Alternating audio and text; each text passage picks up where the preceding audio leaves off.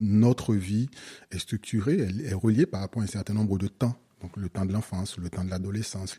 Et pour moi, ce sont autant de pays ou d'auberges, comme je les appelle, dans lesquels on a habité, mais où on ne peut plus revenir. Comment devient-on écrivain? Est-ce un choix, une nécessité? Comment comprendre les origines de cette vocation et apprendre des plus grands? Je suis Aurélie Lévy et je vous propose dans ce podcast de découvrir les coulisses de la vie d'auteur. Son processus créatif, son quotidien, ses secrets, ses questionnements et ses moments de grâce. L'idée? Partager l'expérience et le savoir des écrivains titulaires de la chaire d'écriture de Sciences Po, qui dispensent aux étudiants des cours d'écriture et de création depuis 2019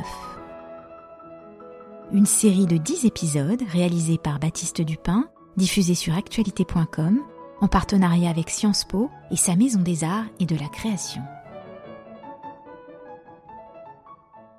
Sciences Po. Bonjour, Louis-Philippe d'Alembert. Bonjour. Merci d'avoir accepté mon invitation. Je suis très heureuse de te voir aujourd'hui, surtout que tu viens de rendre ton dernier manuscrit. Hier encore, tu corrigeais les épreuves du roman qui paraîtra pour la rentrée littéraire chez Sabine, j'arrive jamais à prononcer Vespizer. Vespizer. Je te remercie d'avoir pris le temps de cette conversation. Raconte-nous, avant tout, la satisfaction de corriger les épreuves après des mois de labeur et surtout d'isolement. Ben, de satisfaction, je n'utiliserai pas ce mot-là du tout parce que c'est vrai, euh, après des mois, des mois, euh, on s'est dit, tiens, ça y est, on voit enfin le bout du tunnel, mais en même temps, je n'ai pas assez de distance pour savoir si vraiment le texte me plaît tout à fait ou pas, en fait. Mais cela dit, en, termes, j'ai envie de dire, de quantité de travail, c'est bien, je suis satisfait, ça y est, il n'y a pas beaucoup de corrections. Donc de ce point de vue-là, ça va. Et tu me disais aussi tout à l'heure, quand tu es arrivé, que si tu avais aussi la, la distance du temps, c'est-à-dire que si tu étais à même de relire les épreuves deux, trois mois après, tu réécrirais sans doute le livre entièrement. Ah oui, ça c'est sûr, parce que en fait, euh, je suis un éternel insatisfait en fait par rapport à mon travail. Heureusement que j'ai une très bonne éditrice qui le sait et qui sait m'arracher le livre des mains quand il le faut. Je m'endors en ayant l'impression d'avoir écrit, je sais pas, un chef-d'œuvre, et puis je me révèle le lendemain matin en ayant l'impression qu'il faut tout mettre à la poubelle. c'est des montagnes russes en, permanence euh, dans mon écriture. Hein.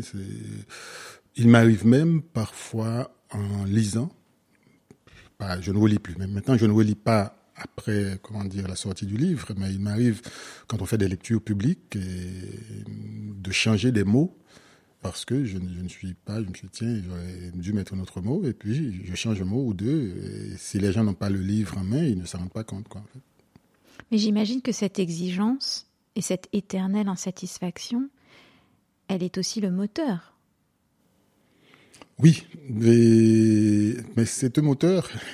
Il y a une vision assez romantique euh, que les gens peuvent avoir de la littérature. J'ai envie d'utiliser le mot c'est peut-être trop fort, souffrance. Hmm. Parce que je souffre, moi, quand j'écris, vraiment. Je n'ai pas un plan bien établi, je ne sais pas du tout ce que je vais écrire dans la journée, par exemple, mais j'ai une, une certaine idée du roman que je veux, de ce que je veux raconter, mais en même temps, je, je ne connais pas l'histoire. C'est-à-dire, je découvre l'histoire au fur et à mesure que je l'écris. Donc, que je change en, permanence. Mais c'est marrant, j'aurais jamais pensé ça, parce que tu vois Milwaukee Blues, par exemple, qui est un des premiers livres de toi que j'ai lu, parce que c'est à l'occasion de l'apparition de ce livre qu'on s'est d'ailleurs rencontré. C'est très scénarisé, ça m'a semblé très scénarisé. Tu as quand même des allers-retours, etc. Puis à un moment donné, les personnages se relient, les destins se relient. Et ça, ça s'est fait au fur et à mesure de l'écriture, au fil de la ah, plume, marrant, J'étais persuadée que c'était très architecturé, que l'ossature était préméditée. Ah non, pas du tout. C'est-à-dire, c'est a posteriori que je le fais. C'est-à-dire que au moment où j'ai l'ensemble de l'histoire, à ce moment-là, je restructure d'une certaine façon. Bon, bien sûr, il y a plus ou moins une, euh, une certaine structure au fur et à mesure que j'avance dans l'histoire, mais à chaque fois, je m'arrête, je reviens. Justement, le fait que les personnages soient aussi reliés entre eux, c'est souvent tiens, je me rends compte que j'ai raconté euh, quelque chose d'un personnage et plus loin, donc comment se fait-il que celui-ci soit au courant alors qu'il n'était pas censé être au courant? Donc ça va m'amener à revoir euh, ce que, j'avais dit euh, auparavant. Donc c'est un travail qui est fait. Je suis de découpage en fait, c'est ça? De découpage ou de montage, et je suis obsédé presque, c'est le mot, par la structure du texte. C'est-à-dire, pour moi, la structure est très importante, est tout aussi importante que la langue, ou que la psychologie des personnages, par exemple. Et c'est, pour moi, la, structure, c'est la forme aussi. Donc, on sait très bien que la forme, ça crée le sens aussi. Donc, du coup, ce que j'aime, c'est que, après coup, le lecteur ou la lectrice qui va lire ait l'impression que ça coule de source, en fait. Mais ça m'a demandé beaucoup, beaucoup de travail. Alors, je parlais de, Milwaukee Blues, qui était un des premiers livres de toi que j'ai lu. Je l'avais lu avant de te rencontrer. Mais j'ai vraiment découvert ton écriture, ta langue singulière et poétique en te traduisant, Louis-Philippe. L'an passé, tu m'as proposé en effet de traduire ton dernier essai qui s'intitule Exil du temps, du français à l'anglais, avec pour seule consigne Sans toi libre, je te fais confiance. Phrase qui m'a évidemment paralysée. je dois t'avouer que j'étais terrorisée parce que je t'admire et ta langue euh, emprunte souvent des sens doubles, ou comme on dit en anglais, double entendre. Dans ce très bel essai, tu retraces les grandes trajectoires de ta vie, les grands thèmes aussi, qui se retrouvent dans ton œuvre, l'errance, le nomadisme, le déracinement et l'exil, car tu es avant tout un écrivain de l'exil, c'est ce qui nous lie, toi et moi. Alors je te propose dans cet entretien qu'on suive cette trajectoire que tu avais creusée, ce sillon que tu avais creusé euh, dans cet essai, Exil du temps, avec nos auditeurs aujourd'hui, et peut-être commencer par le commencement, c'est-à-dire ton enfance à Port-au-Prince, du temps où, comme tu l'écris, la capitale d'Haïti comptait moins d'un million d'habitants et n'était pas cette immense bidonville à ciel ouvert, ton enfance entourée des femmes de ta vie. Oui, euh, par rapport à l'exil, justement, je suis bien content que tu aies repris le, titre de, de l'essai, qui est l'exil du temps. Je suis d'une génération et d'un pays aussi, où le terme exil, pour moi, est fortement connoté politiquement et j'en ai connu. Il y en a eu dans ma famille mais il y en a d'autres où les écrivains haïtiens, les premiers que j'ai admirés, beaucoup comme euh, René de Pestre ou comme Anthony Phelps ou d'autres, c'était des écrivains en exil. Pour moi, l'exil est lié aux politiques. C'est une forme de bannissement, comme on disait autrefois, c'est-à-dire l'impossibilité de revenir, sinon à ses risques et périls, dans le pays natal, quoi, au pays natal. Par contre, justement, quand je l'emploie par rapport au temps, donc le temps, les temps de vie, parce que notre vie est structurée, elle est reliée par rapport à un certain nombre de temps. Donc le temps de l'enfance, le temps de l'adolescence, le temps des... Et pour moi, ce sont autant de pays ou d'auberges, comme je les appelle, dans lesquels on a habité, mais où on ne peut plus revenir. Là, pour le coup, on est vraiment exilé exilé, mais avec l'incapacité totale de revenir parce que le dictateur euh, ne va pas mourir ou il ne va pas tomber. Et, ou bien si dictateur il y a pour les croyants, ce serait Dieu. Donc il faudrait tuer Dieu pour qu'on puisse revenir à l'enfance. On ne peut pas revenir. Donc ça, pour moi, c'est l'exil total, quoi. L'impossibilité de revenir au pays de l'enfance, cette autre partie de soi-même, en fait. Mais on a quand même, nous autres, j'ai envie de dire, nous autres créateurs, entre guillemets, cette possibilité de réinventer ce pays-là, ou de réinventer cette enfance-là. Donc du coup, de la réhabiter, de la réhabiter avec un certain recul, avec une certaine distance. C'est une distance, euh, bien sûr, temporelle. Dans ce cas précis, en ce qui me concerne, souvent distance et spatiale aussi, donc dans le temps, euh, dans l'espace, pardon. Donc, on peut réinventer cette, cette, euh, cette enfance, on peut réinventer ce pays-temps. Et... Qui est d'autant plus sublimé qu'on n'y retournera pas. Justement. C'est ce que tu expliquais au début. Tout à fait. Donc ça ajoute une, une, une dimension en fait à cette réinvention aussi. Oui, ça ajoute une, une dimension et c'est, j'ai envie de dire, de manière plus Hmm. Élémentaire Oui, élémentaire, c'est notre petite vengeance hmm. et, ou notre petite revanche par rapport à... Sur l'impuissance. Sur l'impuissance. Et d'être au monde, et de, de, de, parer à la finitude de l'existence, dont tu parles très bien dans toute ton œuvre, et aussi celle de ne plus pouvoir retourner à l'origine de son histoire. Tu le dis mieux que moi. Donc commençons par le commencement, parce que c'était ma question, on s'est égaré. Commençons donc par le commencement, ton enfance à Port-au-Prince. Parle-moi un peu de cette toute petite enfance des femmes de ta vie, de ton père aussi, de ce qui s'est passé avec lui et de, des conditions dans lesquelles tu as grandi les, les cinq premières années de ta vie.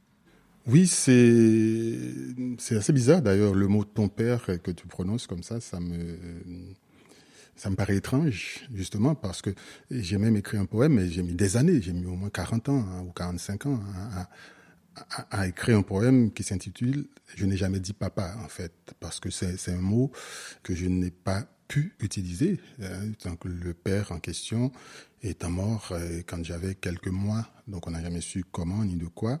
Du coup, j'ai grandi par la force des choses, entouré de femmes, et, ou, quelques figures paternelles de loin en loin, mais c'était des gens qui avaient un lien d'une certaine façon avec la famille. Mais il y avait ces femmes autour de moi. Ta mère, ta grand-mère? Ma mère, ma grand-mère, les sœurs, les, les sœurs de ma grand-mère, ou les cousines de ma mère, par exemple, et, et ma grande-sœur, bien entendu. Ce sont toutes ces femmes-là qui qui ont hum, fait de moi ce que je suis aujourd'hui, en fait. Je dis au sens presque littéral du terme. Euh, c'est l'autorité pour moi, c'était pas la figure de l'autorité, c'est une figure de femme, en fait. D'autant que Haïti, ce qui est assez paradoxal, c'est un mélange de patriarcat et de matriarcat surtout. C'est-à-dire que c'est un pays malgré tout on est dans la Caraïbe latin, donc il y a une forme de machisme qui est, là, qui, est très prégnant, mais en même temps où les femmes sont très présentes. C'est à la fois une métaphore et, une présence physique, en fait, dans le vaudou, qu'on appelle le potomitan, en fait, hein, qui est un peu la pierre angulaire du, temple vaudou et de ce qu'on appelle le péristyle. Donc le temple vaudou, c'est cette pierre angulaire-là, ce poteau, cette poutre qui tient toute la charpente du temple, en fait, on dit que la, femme, c'est le potomitan de, ou de la famille ou de la société. Donc moi, enfant, ayant grandi qu'avec ces figures-là. Donc l'autorité pour moi, c'était, comment dire, ces femmes-là, c'était ma grand-mère, surtout maternelle, et, puis de loin en loin ma mère, et puis, euh, mais souvent ma grand-mère, la sœur de ma grand-mère, et toutes ces femmes. Je le dis souvent, dans ma représentation du monde, il n'y a pas de figure masculine, en fait. ça s'explique et ça se voit toujours dans mon écriture, hein, en, fait, parce qu'on écrit avec ce qu'on a. Même si je ne fais pas hum, de l'autofiction au sens où l'on aujourd'hui en France, par exemple, mais on écrit quand même avec ce qu'on a et à partir de ce qu'on a.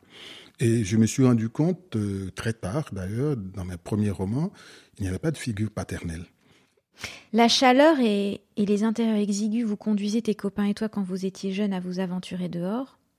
Vous passiez d'une cour à l'autre pour une partie de football, vous plantiez des buts en plein milieu de la rue, vous passiez vos journées donc dehors, dans une extériorité qui, à mon sens, a contribué à cultiver ta liberté intérieure et qui va aussi graduellement cultiver ta curiosité de l'ailleurs. Dans l'autre face de la mer, tu décris d'ailleurs des scènes de ton enfance. Nous habitions, tu écris, un quartier situé au sommet d'une colline, une espèce de toit de la ville et du monde, d'où je pouvais suivre la moindre ondulation de la mer. Aussi me retrouvais-je souvent sur les quais pour assister au départ et à l'arrivée des cargos. Je guettais avec une excitation croissante l'apparition des premiers arrivants. À dire vrai, les partants m'attiraient tout aussi bien. J'aurais voulu les aborder, leur demander ce qu'ils avaient ramené de là-bas. J'aurais aimé qu'ils me racontent leur expérience, me disent les différences rencontrées, l'incompréhension suave des langues nouvelles, les fleurs, les arbres, la neige, tout ce qui rendait là-bas si beau.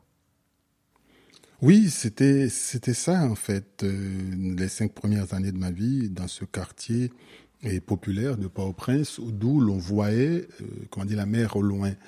Et, c'est devenu euh, finalement quelque chose qui participe, j'ai envie de dire, de ce que je suis. Mais tu as remarqué que la mer au loin, on est aussi dans la mer. Hein. On oui. enfin, psychanalytiquement parlant, il y a quand même un lien entre les deux. Il y a un lien définitivement entre les deux. Comme je disais, ça m'a structuré vraiment. C'est-à-dire que le rapport à l'eau, pour moi, est fondamental. C'est-à-dire que dès que euh, je prends de la hauteur, quelque part, automatiquement, sans le vouloir, mon regard se porte au loin. Je cherche la mer, je cherche l'eau. Et, les villes où il n'y a pas d'eau, je, me sens ce qui est paradoxal, c'est-à-dire ayant vécu dans une île, souvent on a l'impression que l'eau, la mer, c'est autant de, de, de, de geôliers, j'ai envie de dire, et qui nous empêchent de sortir. Donc, alors que, euh, comment dit pas du tout. Pour moi, ça servait de passerelle et vers l'ailleurs, vers l'extérieur. Il y a l'horizon. J'avais toujours envie d'aller voir de l'autre côté de l'horizon. Et les rares fois où j'ai vécu dans des villes où il n'y a pas d'eau, par exemple, ou une ville où j'ai vécu quelques mois comme Jérusalem, j'ai toujours eu, à chaque fois que j'allais sur une colline, je, je levais la tête, je pensais voir l'eau plus loin, je ne voyais pas et je me sentais vraiment à l'étroit, je me sentais coincé. D'autant plus, il y a toute la problématique des religions dans une ville comme Jérusalem, justement, où on se sent encore plus à l'étroit. Mais il n'y avait pas d'eau. Il n'y avait pas d'eau. Et il n'y avait pas de, la mer, ne serait-ce qu'un fleuve. Et donc, tous les week-ends, euh, comment on dit, j'allais à Tel Aviv parce qu'il y avait la mer. Donc, c'était important. Même dans des villes où, où une ville comme Madrid, il n'y a pas d'eau. Donc c'est quelque chose qui me dérange. Mais la hauteur, ça revient aussi. C'est intéressant que tu parles de, te placer sur un, point en hauteur avec la mer autour, parce que cette fascination de l'ailleurs, elle va être renforcée par la présence à partir de tes 7-8 ans d'un ciné-parc, dont l'écran géant se dressait de l'autre côté du ravin de là où tu vivais. Et depuis justement les hauteurs de la ville, tes camarades et toi, vous regardiez des western spaghetti, des comédies rancheras, des films de guerre, les premiers kung-fu aussi. Et comme il était impossible d'entendre de là où vous vous placiez, justement parce que vous étiez en hauteur, vous imaginiez les dialogues. Et déjà, on voit cette distance, le point de vue qui se formait, des dialogues inventés aussi, donc les, premiers dialogues imaginés, c'est-à-dire les premiers pas de l'écrivain, quelque part. Tu apprends des techniques de narration, en fait, oui, par là même. Raconter, d'ailleurs, tu me le dis souvent, c'est d'abord et avant tout donner à voir. Donner à voir. Pour moi, c'est fondamental. En fait, quand on prend mes premiers textes ou mes premières nouvelles, j'ai mon premier recueil de nouvelles, euh, Le songe d'une photo d'enfance. Dans la plupart des nouvelles, il n'y a pas de dialogue. Ou parfois, il peut y avoir des bribes de dialogue à l'intérieur d'une phrase, euh, mais qui n'est pas vraiment euh, un véritable dialogue, où il y a des, beaucoup de monologues intérieurs aussi.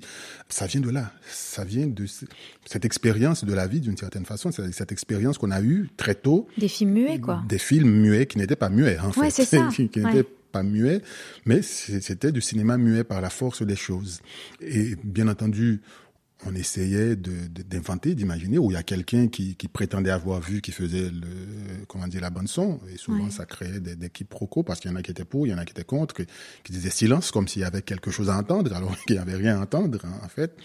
Quand j'écris, je dois visualiser d'abord. C'est-à-dire, c'est comme une caméra qui, qui, qui se balade euh, comme ça, qui se promène sur les choses. Et s'il n'y a pas cette capacité de visualisation, je n'arrive pas à écrire, en fait.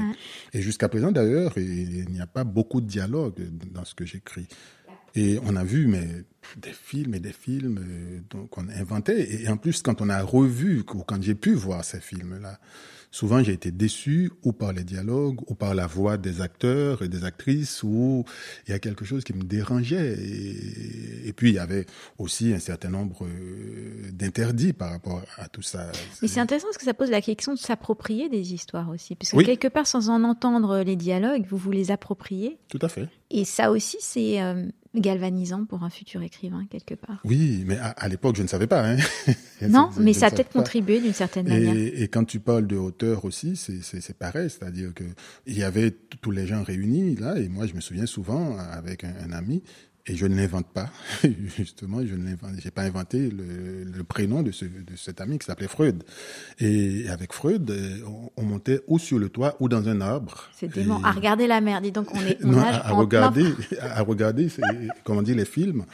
Et, et je me rappelle, euh, ça je raconte il n'y a pas très longtemps dans une, et une nouvelle où il y a eu, parce que tout le quartier était au courant. Il y a une bonne partie du quartier qui se réunissait pour regarder les films. Et puis, il y avait dans les journaux le programme, ou bien la radio et tout ça. Donc, on savait plus ou moins au nombre de coups de feu qu'il y avait dans les réclames, qu'on dit, comme on disait à l'époque, si le film allait être intéressant ou pas.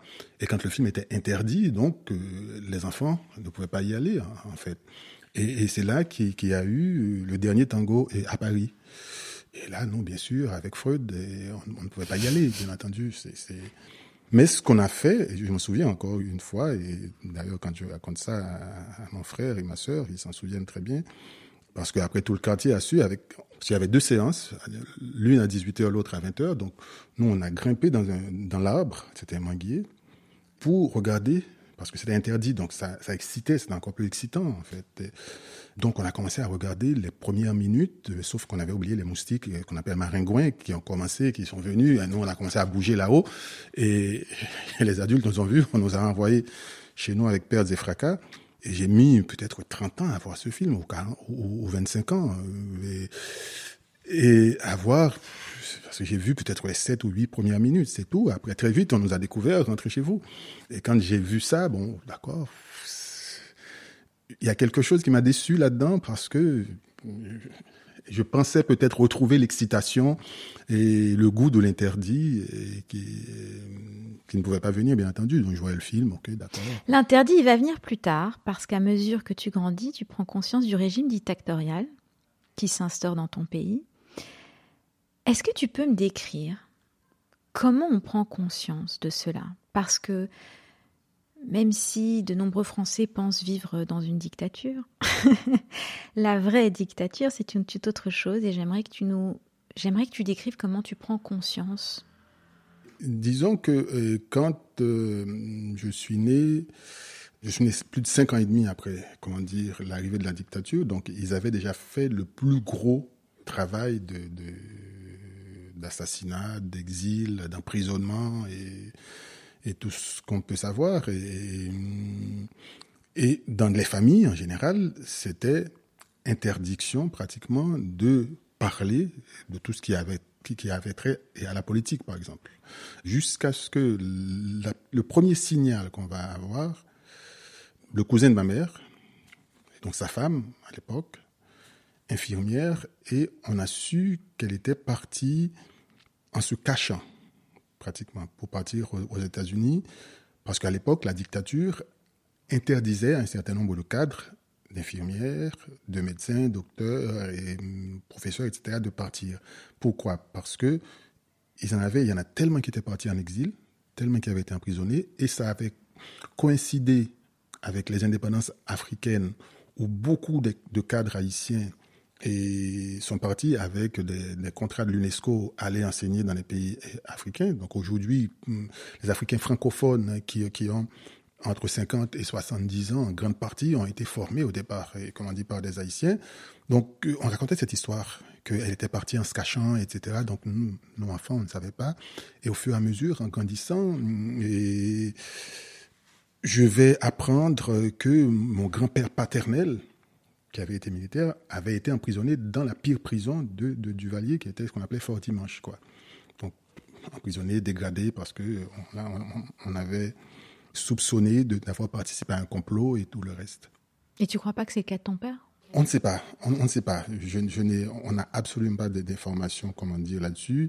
Mais cela dit, en Haïti, on a une bonne soupape et, qui est le fait que quand quelqu'un meurt, il n'est jamais mort de mort naturelle. Il y a toujours une forme de superstition derrière quelque chose qui est arrivé. Bien sûr, ça c'est le vaudou aussi. Comment? Ça c'est le vaudou aussi. Pas que le vaudou, pas que le vaudou, même des gens qui sont très catholiques, c'est-à-dire la superstition est là, accompagne ce, ce, ce pays. Et en, plus, justement, à l'âge de 5 ans, quand on a quitté ce quartier-là, on va habiter à côté, juste à côté, vraiment, la maison d'à côté, c'était le, le, le, commandant de, ce, de cette prison-là, de Fort Dimanche. Donc on jouait avec les enfants de cette Bastille, entre guillemets, de Duvalier, où mon grand-père paternel avait été emprisonné. Donc les enfants, on jouait avec. Mais c'est marrant, ça explique peut-être pourquoi il y a autant de scènes avec des geôliers dans tes romans. Possible, possible. Là, c'est inconscient. Oui, sûrement. Cette proximité entre le... oui. Là, on était vraiment juste à côté, c'est-à-dire qu'on était dans un quartier. Où ils vivent ensemble, en fait. Où on vivait ensemble, où on était. Et, et, et c'était encore plus paradoxal parce que justement, on parle de dictature. On était dans un quartier où il y avait pas mal d'officiers militaires. Mhm. Donc, et nous, on était au milieu, vraiment au milieu, c'est-à-dire en face, il y avait un capitaine, de ce côté-là, il y en avait un major, et de l'autre côté, il était à droite, il n'était pas là, mais c'était un ancien officier. Et puis derrière, il y avait un autre officier. Sauf que, justement, cette proximité dont on parle, ceux d'en face, qui était le capitaine, ses cousins, militaires aussi, avaient été assassinés par Duvalier père. Et lui, il était encore resté dans l'armée. Et donc, assassiné, c'était les 19 officiers, une histoire qu'on connaît, donc c'était publiquement, pour que ça serve de leçon. Donc, il était là, il était encore dans l'armée. On vivait ensemble, malgré nous. Et puis, bon, voilà, ça, ça te construit aussi d'une certaine façon. Bien sûr. À 23 ans, tu vas donc quitter Haïti. Maîtrise de lettres, diplôme de journalisme. Tu n'as pas les moyens de rentrer à Haïti tout de suite. Il se passera 10 ans avant de retrouver les tiens. Ce départ, ces adieux vont constituer des scènes qui habitent tous tes livres. Puis, tu vas faire à un moment donné un voyage en sac à dos en Amérique du Sud et tu vas aussi passer un peu de temps en Israël. Et je me suis demandé si c'était ce voyage qui avait euh, influencé comme ça ce, sujet qui est beaucoup revenu dans ton œuvre, celui des Juifs et des Noirs. Je pense évidemment à Avant que les ombres s'effacent, que tu m'as d'ailleurs offert, un roman que j'affectionne, mais aussi au personnage de Shoshana, par exemple dans Mur Méditerranée.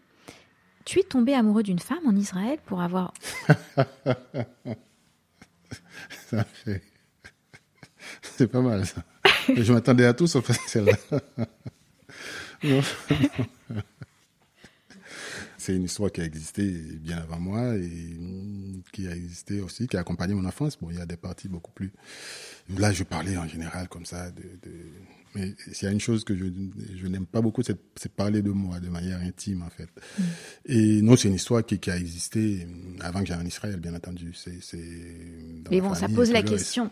Ça pose la question du lien entre l'histoire des Noirs et l'histoire des Juifs. Oui, il y a un, aspect privé dont, dont, je ne parlerai pas parce que je n'aime pas, mais qui n'est pas en Israël, bien entendu, et ce n'est mm. pas non plus lié à une femme. Et puis, il y a euh, une histoire commune. C'est-à-dire que ce qu'on oublie souvent, c'est que Noirs et Juifs ont, une bonne partie d'histoire en commun. Je ne parle pas seulement de l'exil euh, séculaire des Juifs. Euh, je ne parle pas et non plus de l'esclavage en Égypte euh, des Juifs euh, ou de l'esclavage que les Noirs vont connaître ensemble. Donc ça ou de la persécution. ou de la persécution pendant des siècles ou de l'extermination aussi. Donc je ne parle pas que de ça. Donc ça c'est les l'évident. Oui voilà, c'est ce qu'il y a de plus évident. Mais ce qu'on oublie, c'est que et les Juifs ont accompagné les Noirs aussi dans, dans, pas mal de leurs combats. C'est-à-dire mhm. dans les pays, dans des pays comme les États-Unis ou comme comment dire l'Afrique du Sud. Ou... Ouais, on en parlait. L'apartheid entre 49 et 94, les Juifs qui ont été en prison avec Nelson Mandela. Par et les Indiens aussi. Oui. Et les Indiens et tout le reste. C'est-à-dire que tous les mouvements d'émancipation, par exemple aux États-Unis, le NAACCP, il y a eu et beaucoup, et il y avait des Juifs qui ont accompagné vraiment les Noirs dans ces mouvements d'émancipation. Un certain nombre de musiciens, quelqu'un comme Louis Armstrong, c'est connu, donc sa première trompette lui a été offerte par des voisins juifs qui ont plus ou moins protégé, qui l'ont pris parce qu'il était très jeune enfant, qui l'ont pris sous leur elle, d'une certaine façon, il avait toujours une petite étoile de David euh, au cou, euh, qu'il a accompagné, comment dire, toute sa vie. Et les premiers Black Jews euh, qu'on a aux États-Unis dans la fin du 19e, début 20e siècle, et ainsi de suite. Donc c'est une histoire vraiment commune. Et après, aux États-Unis, ça a un peu comment dire que ça C'est parti en vrille aussi. Oui, dégénéré entre guillemets, au moment où il y a eu et un, certain nombre de cas. Les gens relient souvent hum, ça euh, au fait que beaucoup de Noirs se sont convertis à l'islam. Mhm. Bon, il y a peut-être une partie de ça. Mais déjà, tu crois pas que entre W.E.B. Du Bois et Marcus Garvey, il y avait déjà une fragmentation, qu'il y avait déjà deux mouvances distinctes, qui, celle qui allait vers le nationalisme, qui oui, qui présageait aussi, enfin présager, c'est un grand mot. Qui suis-je pour utiliser un tel mot? Mais tu vois ce que je veux dire? Oui, alors que justement, il y a un parti, un parti, hein, parce qu'il y, y, en a qui voulaient continuer, qui voulaient continuer à, faire cause commune, alors que justement les Juifs allaient eux plus vers le fait de l'intégration entre guillemets, si je mhm. peux appeler ça comme ça. Bon, effectivement, il y a eu chez les Noirs une séparation, une forme de séparation, et pour le coup, vraiment c'est-à-dire un vrai séparatisme, c'est pas euh, le fameux séparatisme dont on parle ici et qui n'a pas lieu d'être à mon avis. Mais bon, c'est ça, il y avait des Noirs qui vraiment voulaient et se séparer des États-Unis, ou d'autres qui voulaient faire le retour. Et en Afrique, comme on leur avait demandé souvent, d'ailleurs, dans l'histoire des Noirs aux États-Unis, il y en a qui ont essayé pour qu'on a poussé vers le Libéria et d'autres. Donc, euh, tu connais l'histoire. Mais il y a un autre élément. Il y a un autre élément. Et là, c'est l'élément qui pose le plus problème. Aux États-Unis, c'est ce dont on ne parle pas. Et on parle de race, on parle de religion, on parle de racisme, mais on a peur de parler de classe sociale. Et c'est ça que ça va poser problème. C'est-à-dire qu'il va y avoir aussi un certain nombre de juifs aux États-Unis qui, paradoxalement, ça va se retourner contre eux, qui employaient les Noirs. Donc, ils sont les patrons. Les autres, ce sont, comment dire, et les employés. Et forcément, à un moment donné, l'employé trouve qu'il est mal payé et il va se dresser contre son patron aussi. Donc il, y a cet élément-là qui entre en ligne de compte. Et aux États-Unis, on n'en parle pas beaucoup. Les rapports de classe, c'est presque tabou. C'est plus facile de parler de sexe, de genre, de parler de race, de, parler de tout ce qu'on veut, mais ne pas mettre en cause l'essentiel, qui est le capital, qui est l'argent, qui est le rapport de classe. Et, et ça, c'est pas supportable. Je pense que ça a contribué aussi. Mais, mais, mais j'ai envie de dire, mais depuis, depuis peut-être une dizaine d'années, tu connais mieux les États-Unis que moi, et il y a une, euh, une, forme, j'ai envie de dire, de, de, de, où, ils essaient de retisser les liens, ces communautés. J'aime pas tellement le mot communauté, où les communautés essaient de retisser les liens à partir d'un nombre de combats, même après, comment dire, la mort de George Floyd, par exemple, on voit comme Black Lives Matter, mm-hmm. on, on, voit, il y a eu pas mal de juifs qui reviennent vers les noirs et les noirs qui vont vers les juifs aussi, qui, qui ont compris qu'il y avait un combat. Une cause commune. une cause commune. Quoi. Comme dirait euh, Nicole Lapierre dans son livre. Tout à fait. En réfléchissant à cette histoire de, de juifs et de noirs, etc., je suis allée chercher. Euh, je suis allée chercher des réflexions chez Glissant, chez Schwarzbart. Euh, tu, t'es tu as lu qui, en fait, quand tu t'es interrogé sur ces questions-là? Chez Fanon aussi, je suis allée chercher. Oui, bien sûr, bien sûr, bien sûr. J'ai lu énormément de gens, même des gens dont j'ai oublié le nom, en fait. Et il y a quelqu'un comme Albert Memmi, par exemple, même si lui, il parle plus de colonisation que, que de Noirs de manière spécifique, mais je crois qu'il aborde d'une certaine façon ce sujet-là. Et à partir du moment où j'ai commencé aussi à, à lire l'histoire des, des, Noirs, que ce soit aux États-Unis ou bien que ce soit euh, en Afrique du Sud, etc., j'ai vu, les noms étaient là, quoi. Les gens étaient là, ceux qui accompagnaient et ce combat-là. Et puis après, à connaître l'histoire pas l'histoire des Juifs, euh, hum, comment dire, l'histoire millénaire avec laquelle j'ai grandi, c'est que, que, je connaissais déjà, mais je parle l'histoire des Juifs au XXe siècle ou, même au XIXe, XXe siècle, c'est-à-dire l'histoire plus récente, plus contemporaine. Donc j'ai vu tout ce qu'il y avait en commun aussi. Donc pour moi, c'était, c'était, comment dire, tellement évident. Et puis à partir du moment où c'est là aussi, c'est-à-dire ce qui m'a souvent gêné, ce qui me gêne encore, c'est ce qu'on peut ce à quoi on peut assister aujourd'hui, cette espèce de, l'expression qu'on utilise de plus en plus, de concurrence victimaire. Or, à partir du moment où je vis dans une société inégalitaire, je n'ai pas besoin d'être moi-même victime pour être en empathie avec d'autres. Donc, c'est-à-dire que à partir du moment où je vois que je suis dans une société antisémite, mais je sais que mon tour est derrière, quoi. C'est-à-dire, je n'ai pas, je, n'ai même pas besoin, et, comment dire, que quelqu'un vienne me l'expliquer. Et, même si mon tour n'était pas derrière, donc je suis en empathie, forcément, je me reconnais dans chaque être humain qui souffre aussi, c'est-à-dire que pouvoir aller vers cette personne-là. Donc, euh, pour moi, c'est quelque chose, parfois cette concurrence qu'il peut y avoir, ou c'est ces combats, je me suis dit, euh, tiens, ou bien c'est des gens, c'est de l'ignorance pure et simple, il n'y a pas d'autre mot, ou, bien c'est des gens qui sont incapables d'empathie, en fait. Ton voyage en Israël euh, va donc euh, sceller, pour utiliser une métaphore conjugale, une séparation de corps d'avec ta terre natale. Tu dis d'ailleurs avec humour, nous formons toutefois un couple qui continue de se fréquenter dans la joie en dépit de l'incapacité à vivre sous le même toit. D'autre part, il te révèle à ta condition de vagabond, non pas incapable de jeter l'encre comme tu peux l'écrire dans quelque port que ce soit, mais trop conscient de la destination finale, la mort, pour daigner la jeter quelque part. Tu continues cette métaphore par la suite euh, dans ta carrière de la conjugalité et de la finitude dans l'autre phase de la mer, quand tu dis ou tu fais dire pardon à Jonas ballotté de hall d'aéroport à quai de port, de gare routière à station de train, comme un homme amoureux qui passerait d'une amante à une autre pour fuir l'image de la femme aimée, mieux pour lui rester fidèle dans l'absence. Bah forcément, Ça pose la question de la solitude Oui, j'ai envie de dire que je forme un couple avec moi-même qui vit en parfaite harmonie. Je suis, c'est, il y a un ami qui me faisait remarquer il n'y a pas très longtemps ce que j'ai peut-être comme, comme qualité, j'en ai peu, mais je pense avoir celle-là, c'est une grande capacité à vivre en autarcie, en fait. il faut dire aussi, Louis-Philippe, que tu n'as pas de téléphone portable. Oui.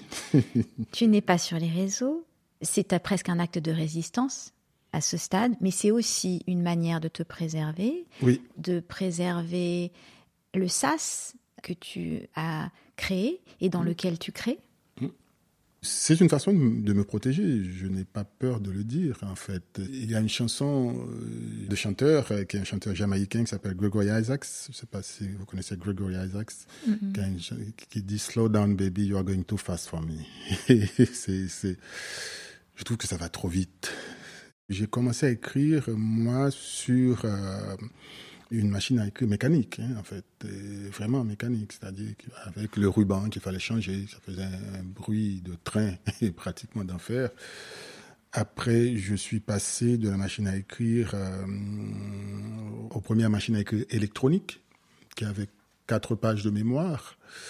Et de là aux, ordinateurs avec le gros disque dur à côté qui avait des floppy disks, cette espèce de disquette molle qu'on avait qui était très très large. Et puis les disquettes plus petites carrées. après les CD-ROM, et après les clés USB, après maintenant, on n'a même pas besoin du tout, c'est dans les nuages, comme on dit. C'est, Et on a l'impression, justement, que cette réalité virtuelle, c'est la véritable réalité, quoi. C'est-à-dire qu'on vit en permanence dans ce virtuel-là, on a l'impression d'être toujours en contact avec tout le monde, d'être branché, mais en fait, on n'a plus le temps d'approfondir euh, certaines relations humaines, même, j'ai envie de dire. Parfois, c'est un tel tourbillon, on se demande quel sens ça a. Quoi. J'essaye de protéger le peu que je, que je peux encore protéger, mais tout en ayant si ça peut te rassurer, j'ai une boîte mail. je sais, c'est pas la même qu'on Voilà, je, vais sur Internet, euh, je regarde, et il y a un certain nombre de choses. Par exemple, je n'ai pas de télévision non plus. C'est déjà, ça me permet de ne pas être dans les, dans, dans les informations continues. Il y a une forme de de lavage de cerveau en permanence où, on, finit, on t'oblige à, croire en quelque chose en fait. Euh, ouais, et puis tu protèges ton laboratoire, ça fait partie de ton processus créatif. Quand tu écris, on ne se voit pas d'ailleurs. Mm. Euh, il m'est arrivé de te croiser, euh, enfin. tu t'isoles complètement quand tu as un manuscrit à rendre et tu, n'es là pour personne et c'est ta manière de fonctionner. Il y en a qui écrivent tous les jours et qui restent sous. Toi, c'est vraiment ainsi que tu travailles. Les et que seules exceptions que je fais, c'est pour les matchs de foot que je regarde sur mon ordinateur. Hmm. Comme Mohamed Bougar. voilà. Vous et le foot. Et en plus, c'est. C'est toute une histoire. On n'est pas très, très d'accord avec Mohamed à ce niveau-là parce qu'on se chambre toujours. En Espagne, on a chacun une équipe qui est différente. Lui, il est pour le grand capital qui est le Real Madrid. Moi, je suis plutôt Barcelone. Donc, forcément, on se. Le communiste, quoi. Le communiste du foot. en fait, qui dit SAS laboratoire parle processus créatif et euh, qui dit processus créatif dit préparation et recherche. C'est un autre sujet que j'avais envie d'aborder avec toi. Tu as vécu trois mois à Lampedusa pour écrire Mur Méditerranée. Ça pose la question du devoir de véracité qui incombe à tout écrivain. Oui euh, et non. Je, crois que ça me vient plus de deux choses en fait. Euh, deux choses qui finissent par, produire autre chose, qui est le fait que quand je commence à écrire, n'ayant pas de, de plan préétabli, ne sachant pas ce que je vais vraiment écrire, j'ai besoin d'être rassuré comme tout le monde d'une certaine façon. Et là, je retrouve mes béquilles qui sont d'un côté quelqu'un qui a fait un doctorat, donc qui sait faire des recherches, qui a, qui a fait une thèse, donc qui a, qui a, des recherches, donc ça me sert de béquille en fait. Et, et puis de l'autre, quelqu'un qui a été journaliste, qui a besoin d'aller sur le terrain. J'ai l'impression alors que je n'ai rien écrit du tout, j'ai l'impression que je tiens quelque chose.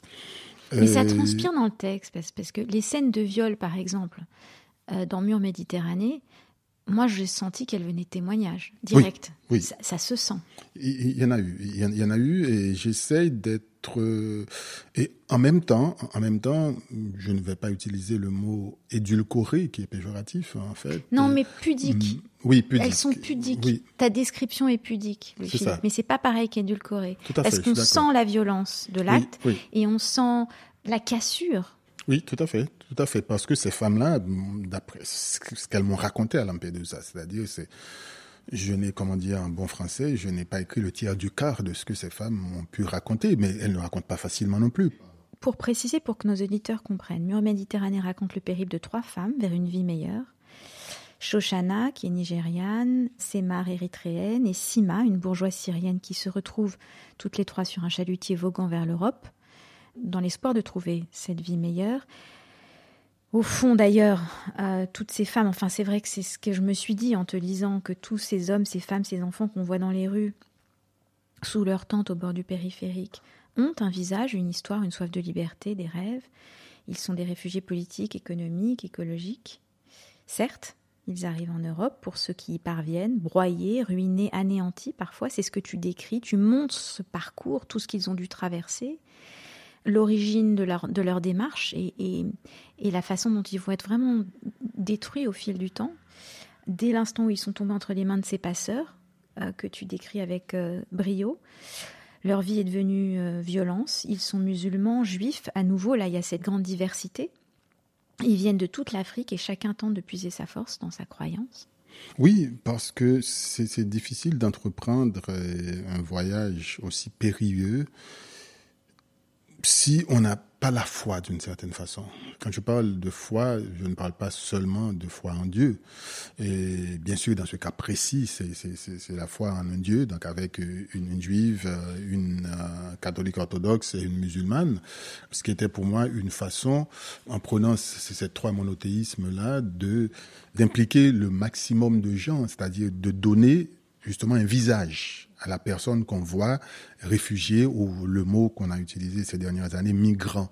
De, de, mon temps, on les appelait les boat people, tout simplement, de, de cette période-là. C'était les, les Cambodgiens, Laotiens, Vietnamiens qui, qui, qui, essayaient de venir en Europe. C'était aussi les Haïtiens et les Cubains qui essayaient, les Dominicains qui essayaient d'aller vers les États-Unis.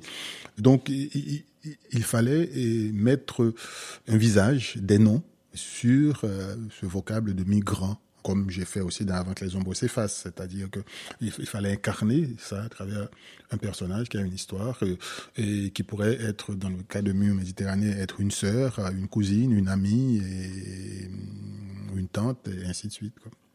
Quand ton personnage principal, le docteur Ruben Schwarzberg, dans, dans Quand les ombres s'effacent, sort du camp de Bunchveld, il comprend qu'il doit fuir, il va trouver refuge en Haïti, qui à l'époque euh, dispense des, passeports aux Juifs. En fait, leur propose la, naturalisation. Quand il sort du camp, euh, tu écris cette phrase Au-delà de l'horreur, ce qui le marquerait le plus, ce fut d'avoir trouvé, au moment où il s'y attendait le moins, une parcelle d'humanité dans ce lieu, comme un bourgeon en fleurs au mi-temps d'un champ de bataille, un clin d'œil de la vie, là où les hommes donnaient avec jubilation la mort à d'autres hommes. Est-ce que tu pourrais me décrire un moment de ta vie où justement les affres, des affres, pardon, s'est extraite une forme de beauté? Peut-être euh, le plus récent, entre guillemets, dans le temps, qui est 2010, le tremblement de terre en Haïti, donc des centaines de milliers de morts, et qu'on n'a pas fini de compter entre 250 et 300 000 morts. Une ville, un pays, parce que ce n'était pas que la capitale, c'est une bonne partie aussi, pas trop loin de la capitale, Port-au-Prince. Donc on est là, le tremblement de terre arrive, on ne sait pas ce qui se passe. Et là, je n'ai jamais vu autant de cadavres de ma vie euh, d'un seul coup, hein, en fait. Et là, il y a un, formidable élan de solidarité, déjà entre Haïtiens. Et justement, si le pays est dans cet état, c'est parce qu'il y a cette absence de solidarité, entre autres.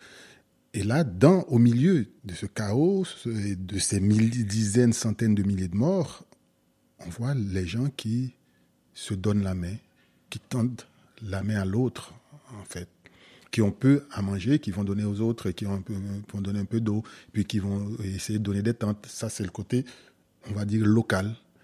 Et puis, l'élan de générosité qui vient d'ailleurs, qui vient de, tous les pays et, du monde, Entre autres, justement, on parlait de juifs et de noirs. il y a les États-Unis qui, qui, est le premier pays à côté, le, grand voisin, mais le deuxième pays à arriver, c'est Israël.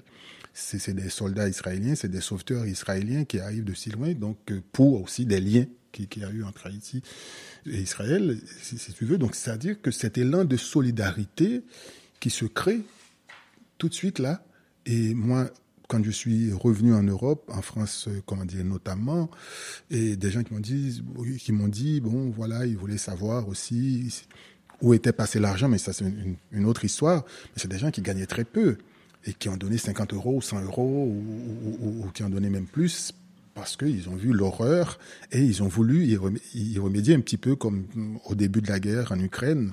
Il y a plein de gens qui ont ouvert leurs portes, en, fait.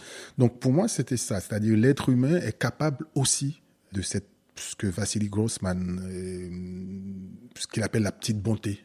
Cette petite bonté qu'il y a en chacun de nous, qu'on peut à un moment donné partager avec d'autres. Et ça, c'est ce qui, ce qui me vient à l'esprit tu parlais de la foi tout à l'heure. Tu as la foi, toi?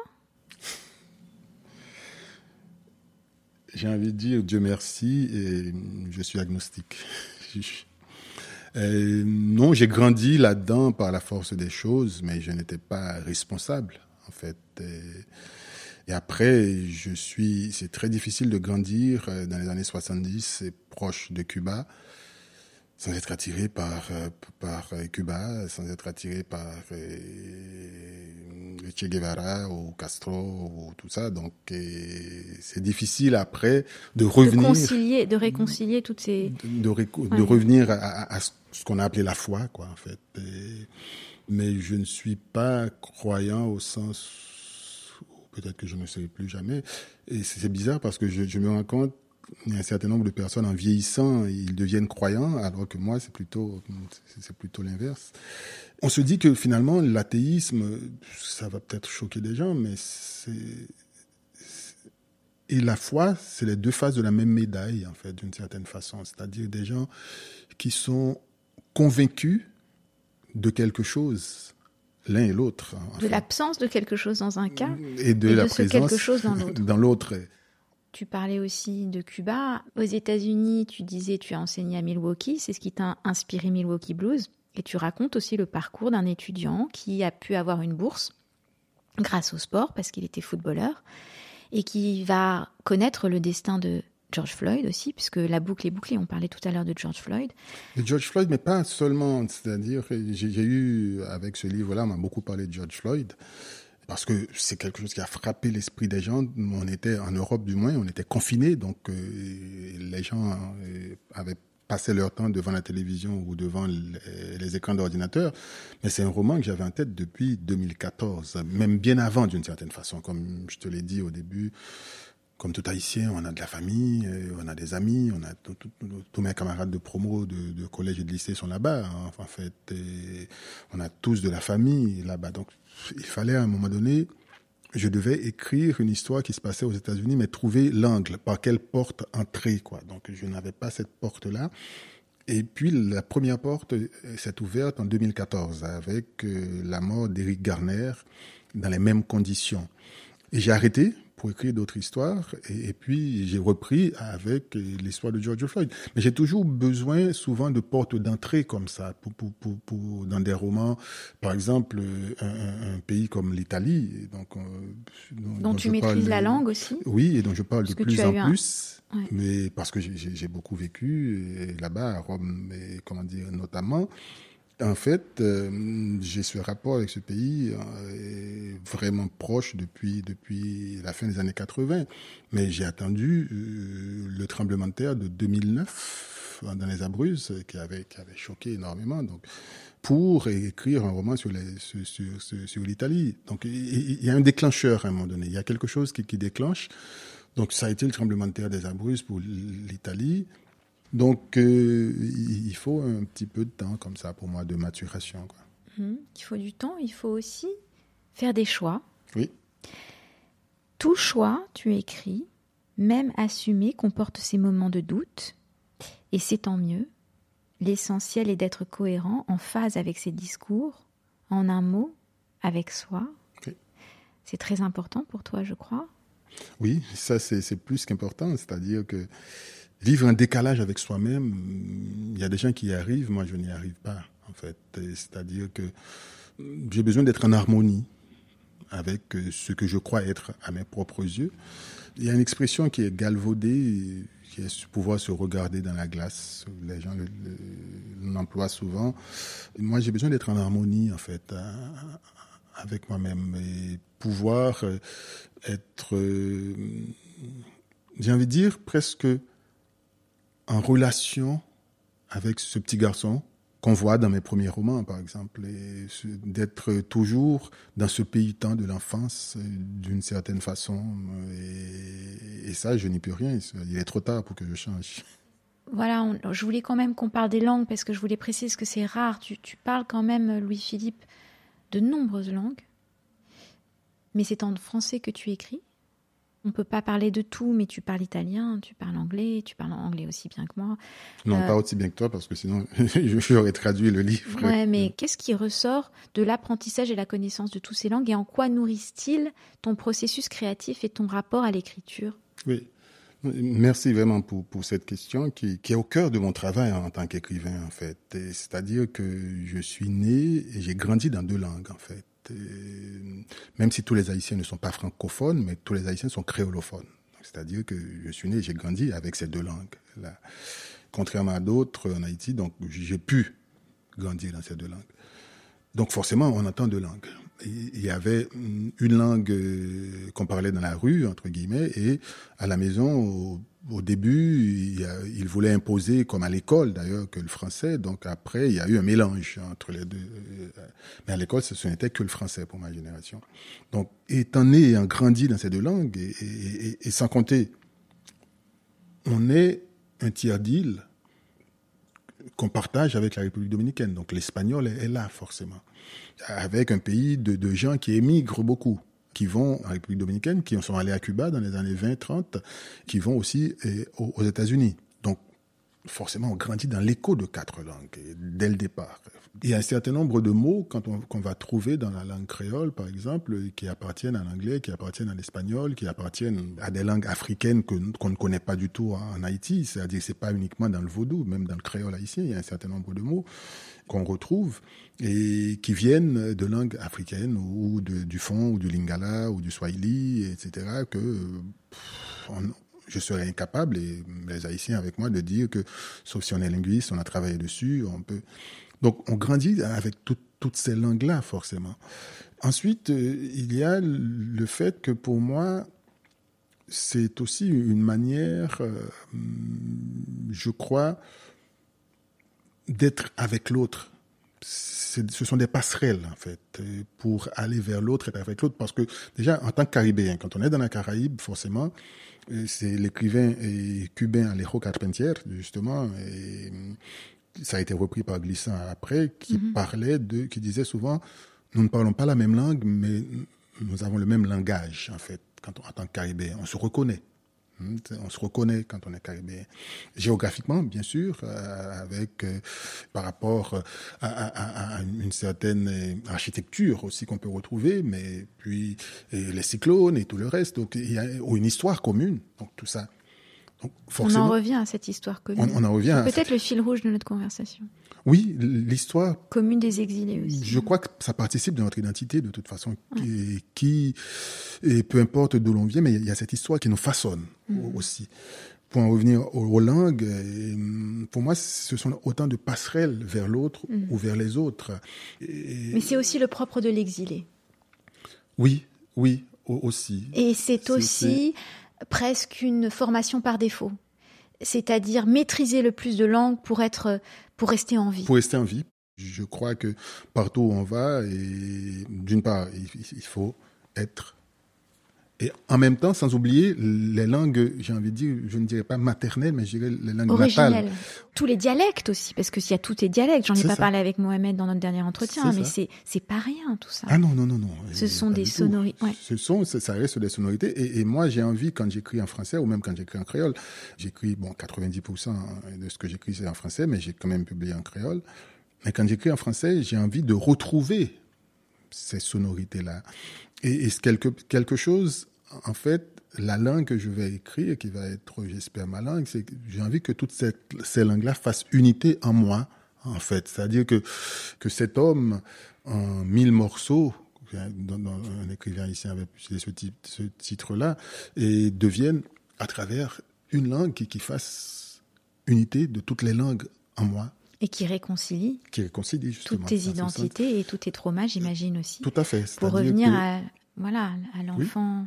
À, l'enfant, oui, justement. C'est-à-dire que tout ça, toutes ces langues-là, c'est-à-dire que et autour de ces musiques-là, il m'arrive souvent euh, d'écrire euh, quand j'écris, par exemple, euh, mon prochain roman qui paraît au mois de septembre, fin août, là bientôt, ça se déroule à Rome au XXe siècle, mais forcément, y ayant vécu, il y a un certain nombre d'expressions qui vont venir uniquement, directement en italien ou en romain, qui est le, dialecte, comment dire, de Rome.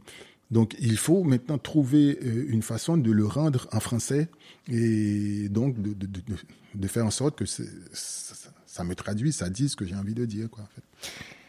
Écoute, je pense qu'on a bien déterminé, finalement, sans le vouloir, les paramètres fondamentaux dès le départ de ton écriture, le déplacement des personnages dans l'espace, l'interpénétration des langues, le mélange des genres, le va-et-vient dans le temps, dans ces pays-temps dont tu as fait référence. Je voulais terminer sur deux questions. Il y en a une petite que j'ai quand même envie de demander parce que tu disais que tu sortais ton bouquin là, ça va être la rentrée littéraire. Je vais pas te parler de ce livre-là, je vais laisser aux grands médias le soin de t'interroger sur le, ton prochain livre qui va sortir pour la rentrée littéraire. Tu as l'habitude d'être euh, régulièrement sur la shortlist du Goncourt. Est-ce qu'il y a une pression à être sur cette shortlist, une pression financière, pas juste celle de la reconnaissance oui, pression non, pression non, et, la reconnaissance non plus vraiment ce qui me concerne. C'est-à-dire qu'il y a un certain nombre euh, d'écrivains peut-être qui, qui, cherchent une forme de reconnaissance.